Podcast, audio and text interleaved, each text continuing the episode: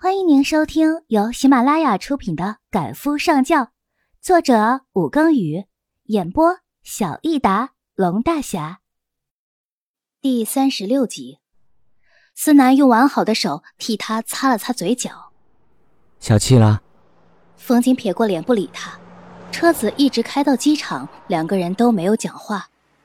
思南走在前面，冯景跟在后面，似乎是知道冯景走得慢。思南并没有回头看他，脚下的速度却越来越慢，直到登机口，思南才转身将他的东西递给他。回去吧。冯景站在原地不动。飞机马上要起飞了。冯景依旧不动。你回去好好想想我说的话。冯景终于忍不住了，问他：“你为什么要给思倩开支票？”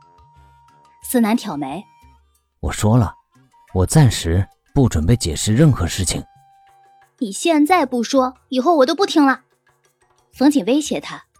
不过这一招对思南永远有用。哎呀，他有偏执症，发起疯来什么都做得出来。他主动找上我，要求用钱摆平，以后就再也不会找你麻烦了。那我就答应他了呗，就这样。你和他上过床？冯锦忍了又忍，还是问了出来：“没有。”思南皱眉，眼中不经意的闪过戾气，回答的斩钉截铁：“那他怎么知道你胸口有痣？”冯锦摆明了要打破砂锅问到底。思南沉默。冯锦抬脚狠狠的踩他的脚，另一只脚也有略带思南皮鞋的趋势。他威胁他：“你说不说？”有一次我换衣服的时候，他闯进我的房间，就看到了呗。冯景听完，果断的两只脚都踩在他脚上，狠狠的蹦了两下。那你有没有对他怎么样？思南无奈的叹气：“哎呀，没有。”那于墨为什么说当时你抛弃他跟思倩回国？你还敢说你们没有奸情？由于踩得太认真了，冯景的身子有些不稳。思南主动的扶住他的腰，他怎么跟你说的？他说思倩拿钱给他的时候，他正好家里有事，于是收了那笔钱。后来他再回头的时候，你还是跟思倩走了。这可是于墨的原话，他一点水分都没加，眼睛一眨不眨的瞪着思南。他不解释，他就偏偏要让他解释的清清楚楚的。哦，思南低头冷笑一声，他就没告诉你。思倩并不是把钱直接给他，而是给了一个男人。他见了有钱男人，就见异思迁了。冯景一愣，狗血一盆接着一盆的。想到于墨的样子那么美，怎么看也看不出是这种人呢。还有什么要问的？一次性问完。思南推开他，低头看了看手表。那为什么爷爷都说你们两个有精神依赖？他有病的，而且那些女人我也不是很喜欢，他替我打发了更好。若是他打发不掉的话，就会伤害他们。原来是这样。冯景低着头，手里拽着小熊包，瓮声瓮气道：“那你什么时候回来？毕竟是自己做错事情了，就该有认错的态度。”不知道。冯景猛然抬头：“嘿，你还没告诉我。”你分明说出差了，为什么从来都没有离开过？你要是不骗我，我能去相信思倩的鬼话吗？这下子连思南都忍不住扯了一个讽刺的笑来。你要是信我的话，他说什么有用吗？啊？冯锦被他说的无语，干脆跳过这个话题。你还没说，你为什么没有去出差呢？杨家的人找上门了，要我回香港。我必须要先处理掉他们呢。那你也不用骗我呀。冯景说的理直气壮。本来是要出差的，后来发生那件事，不想你们担心，就没说呀。原来他并没有想回到香港杨家的，想单独处理这件事情。冯景感觉自己更理亏了，瓮声瓮气的又问了一遍，声音比刚才更小了。那。你什么时候回来？这个问题回答过了。冯锦扁着嘴瞪他。我就要你再回答一遍。不知道。思南果然又回答了一遍。什么叫不知道？你留在这里到底想干什么？看上那个李小姐了？思南的嘴角的笑越来越讽刺，干脆不再讲话。冯锦的气不打一处来。你这么笑是几个意思啊？你敢说昨天晚上你没有和他相谈甚欢？思南，你不要以为你不讲话就有理了。我是没什么好讲的呀，你呀，再不进去就进不去了。他再次抬手看了眼手表，冯锦的声音终于软了下来。你告诉我嘛。回去的时候我会给你打电话的。冯锦点点头。那你会认祖归宗吗？思南推了他一把。没有回答了，快走。过安检，冯景一边检查一边回头对他喊道：“哎，你帮我和老太太告别。”思南没有说话，只朝他摆了摆手，然后转身离开了。冯景气得恨不得冲出去打他一顿。他从来不知道思南竟然也有这么不体贴的时候。他还在这儿站着呢。他竟然已经转身走了，不情不愿的坐飞机回去，下了飞机便给思南打电话，结果那边依旧是关机。冯锦几乎可以肯定，思南是故意的。他说让他好好的反思一下，根本就是借机压迫自己。这几日，冯锦密切的关注香港的新闻动态，甚至连香港哪条街开了什么餐饮店，都了解的清清楚楚的。思南本就低调。还是同杨家人一起在报纸上亮相了一次。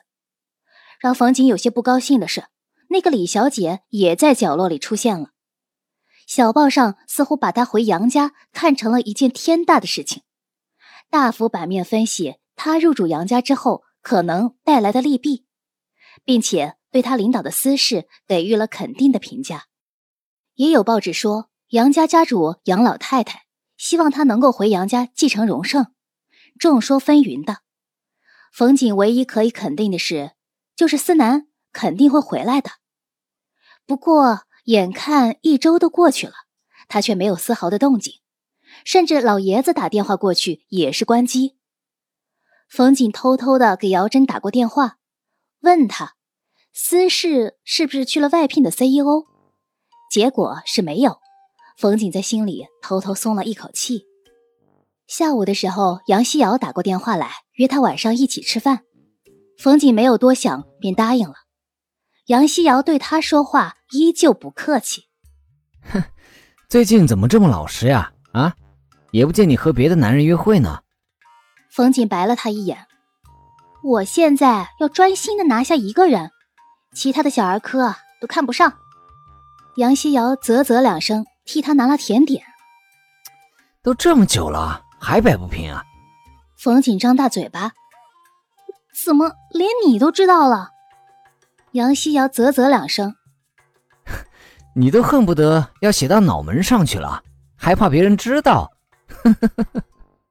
冯锦不好意思了，哎，我哪有啊？杨希瑶看了他半天，才开口：“其实我也是支持你把他拿下的。”冯锦想到姚真的话，不会这把火都烧遍了全公司了吧？那他可真是罪人了。但是显然是他想多了。杨希瑶以手顶着下巴，嗯，若是私事能和荣盛合作的话，明天或许就可以买两辆奔驰了。哎，你想太多了吧？他回不回来还不一定呢。杨希瑶一愣，啊？你还不知道，他已经回来了呀，下午还来过公司呢。他的话音才落，便见冯锦噌的站起来跑了出去。杨希瑶笑了笑，觉得离明年买两辆奔驰的目标又近了一些。冯锦奔回私家大宅，便见客厅里扔着一个箱子，他胸口砰砰的跳。有佣人看过来，他还要装作若无其事的样子，对佣人笑笑，然后手稳脚稳的上楼了。四下观察了一下，没有人，他才伸手去碰思南房间的门把，果然没有锁门。开门之后，立刻闪身进去，几乎是跳到思南床上去的。思南的骨头硌到他的肚子，他还没有来得及看到思南的脸，便先抱住肚子呻吟起来了。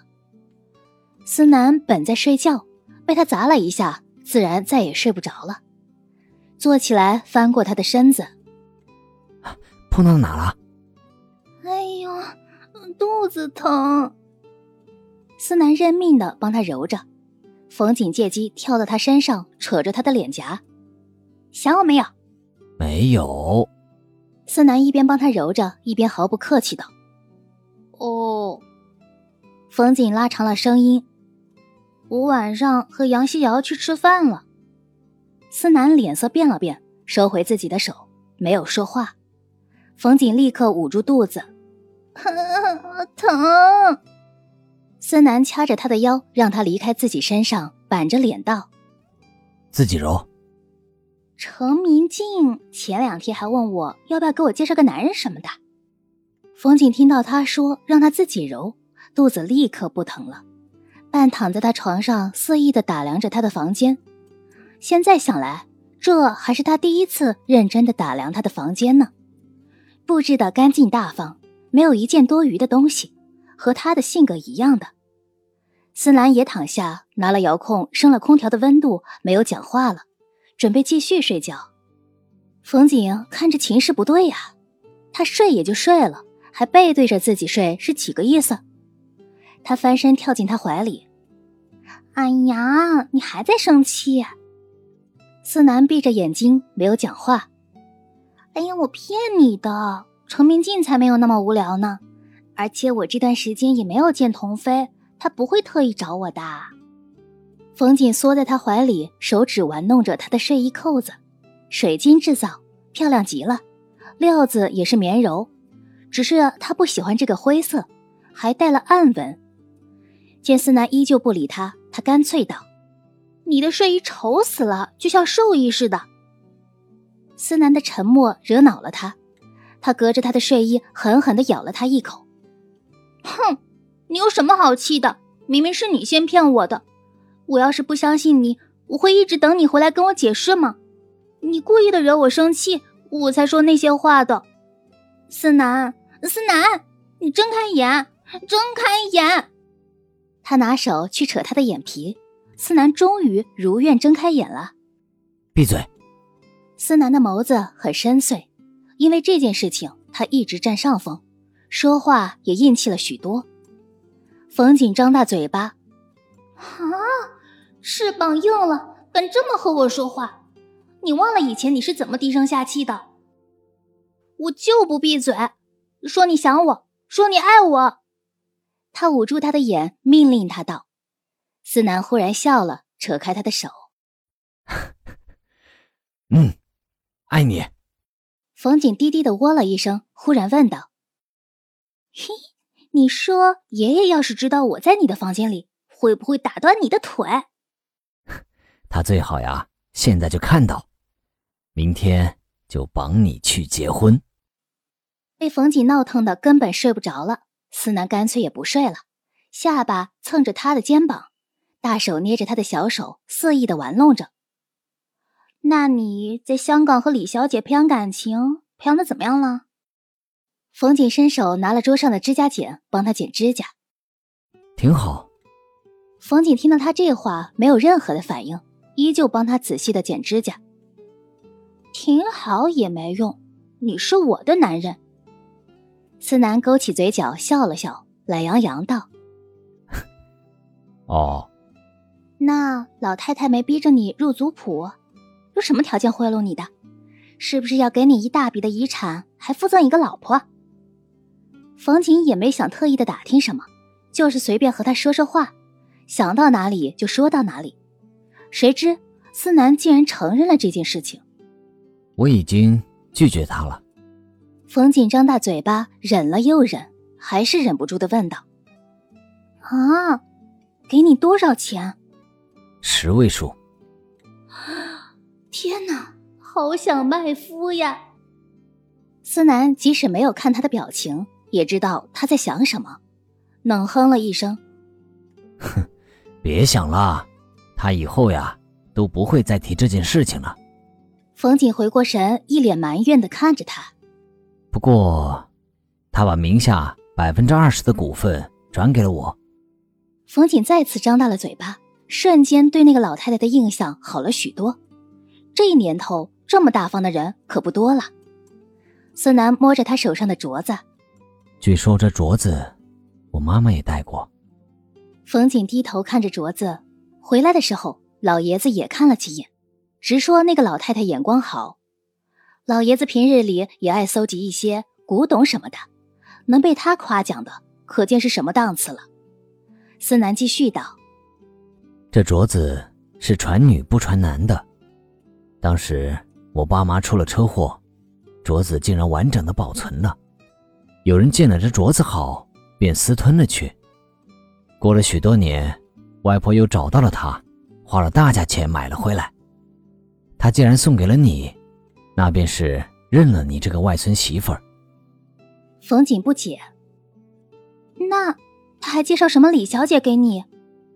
那天他的意思只是要让我和那李小姐说清楚，是你自己拎不清。说到这里，思南弹了一下他的脑瓜子，笨死了你！冯锦捂着额头无辜道：“换了任何人碰见这种事情都会误会的好不好？而且那天你还对我爱理不理的，对人家李小姐却那么热情，你你……”说到这里，他忽然闭嘴了。